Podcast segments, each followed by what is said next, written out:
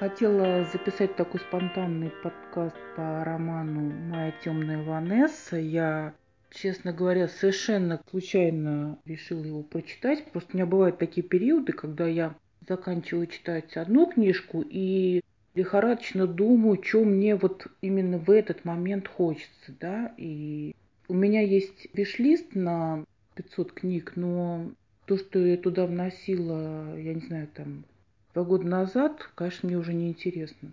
Вот. В общем, на самом деле про роман «Моя темная Ванесса» я впервые услышала на сайте Reddit. Я три года назад как-то так э, осваивала англоязычный интернет так немножко, то, что я там хотела на Амазоне продавать свою книгу, ну, в принципе, сейчас продаю, да, вот.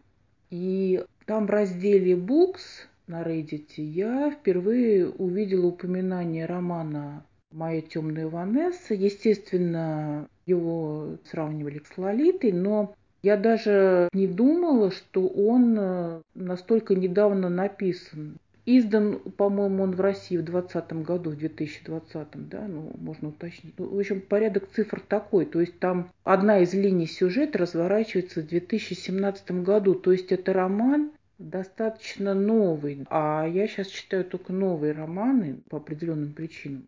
Ну, в принципе, причины достаточно простые. Просто у современного читателя как-то и мозги совершенно по-другому устроены. Да? Нам как-то трудно переместиться в систему координат э, людей, э, я не знаю, 80-х годов 20 века. Про более ранние книги я и не говорю, да. То есть э, у нас сейчас мир динамичный, у нас сейчас мир построен весь на интернете, у нас СМИ в виде блогов, у нас все пронизано социальными сетями и совершенно-совершенно другой у нас образ жизни, да, то есть сейчас, например, существует такое понятие, как цифровой детокс, да. Поэтому вот эта вся жизнь э, до интернета, до каких-то быстрых линий связи, возможности быстро перемещаться для нас выглядит очень архаичной, да. Поэтому более ранние какие-то книги художественной литературы, конечно, можно почитать, но так, для экзотики это уже история литературы.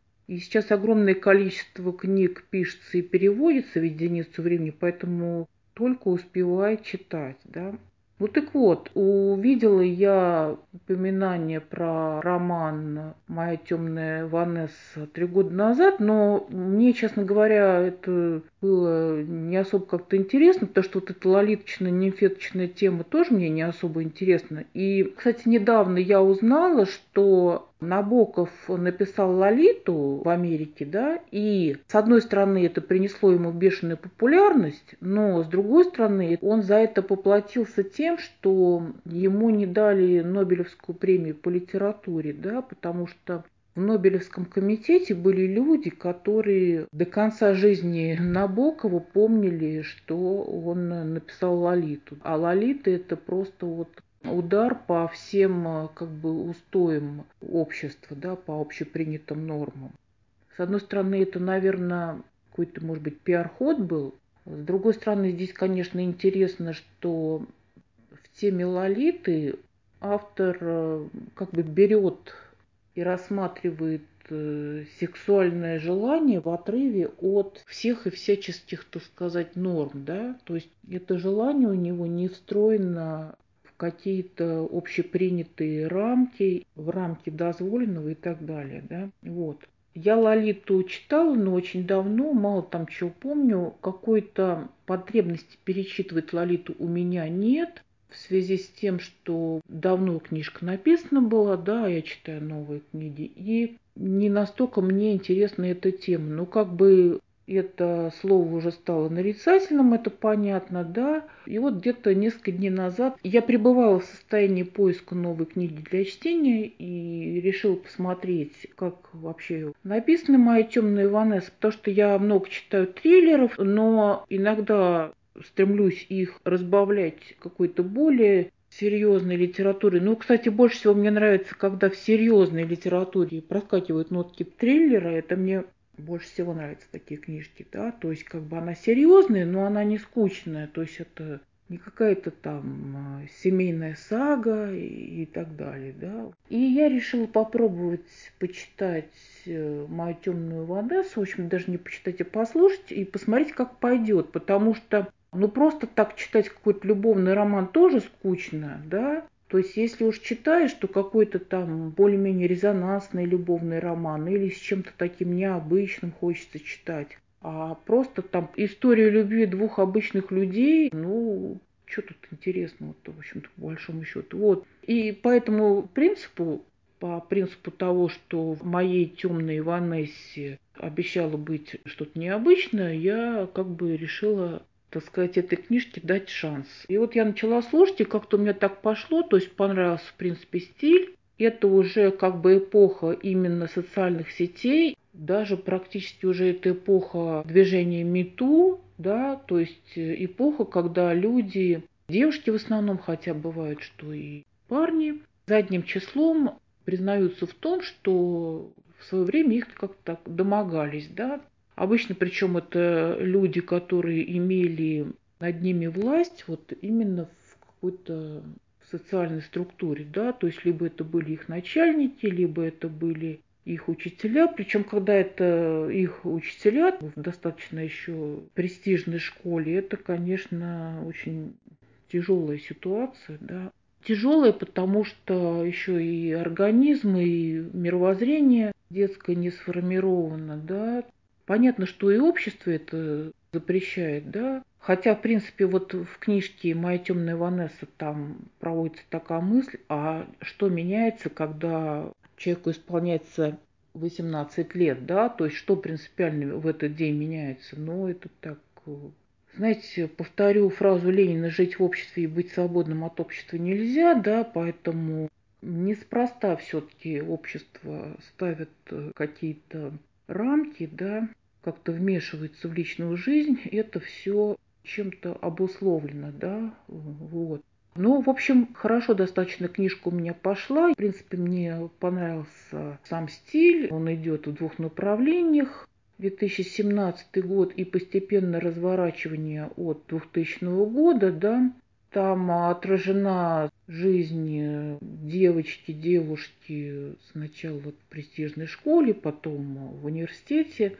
Ну, там все, конечно, достаточно удивительно в том плане, что Героиня бросает ретроспективный взгляд на то, что с ней было, и пытается в этом разобраться с помощью каких-то людей. И наиболее активный ее собеседник в этом плане – это сам ее соблазнитель, да, с которым она продолжает поддерживать отношения. Она пишет, я хочу, чтобы он объяснил мне, что это было, что это все было. Значит, Э, с родителями у нее не получается контакт на эту тему, но сначала по естественным причинам, то есть она не хочет с ними это обсуждать, и они особо не стремятся. И практически ни с кем она не хочет это обсуждать, потому что слишком сложный клубок здесь противоречий, противоречивых чувств.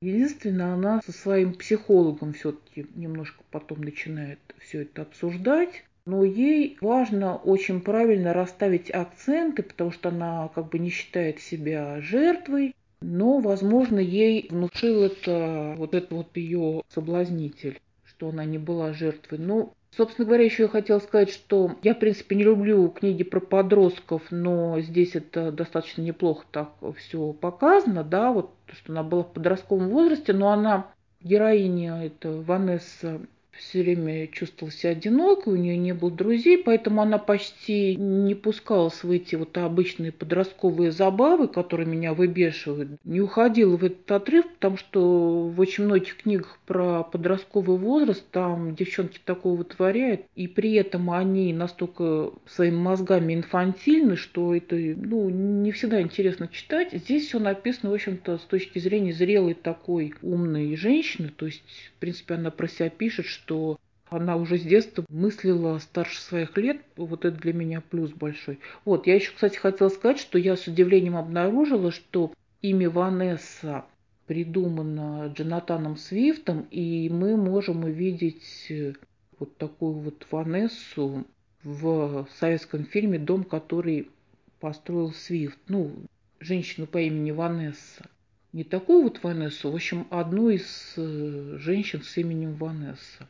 И, в принципе, Ванесса «Темная моя» – это строчки из текста Джонатана Свифта. Вот. Ну, в общем, все с новых и с новых сторон э, героиня смотрит на то, что с ней произошло. Даже дело дошло до того, что она гуглит на сайте знакомств слова учитель, лолита, вот такие вот вещи, да.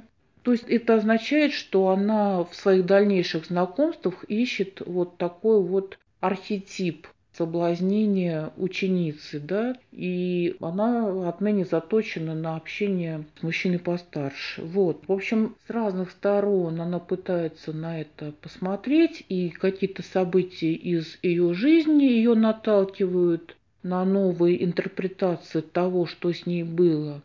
Еще там высказывается такая мысль достаточно интересная. Когда героиня всматривается в свою биографию и осознает, что ее первый опыт любви был с возрастным мужчиной, и она начинает э, сравнивать свой первый любовный опыт э, с чем-то подобным у своих сверстниц, у которых не было таких, э, ну, скажем так, травмирующих событий, да, то она обнаруживает, во-первых, что этот взрослый опытный мужчина возвеличивал ее в собственных глазах, что не был бы способен сделать ее ровесник, да, и этим он как бы дарил ей очень э, приятное ощущение своей избранности и так далее, да, своей уникальности.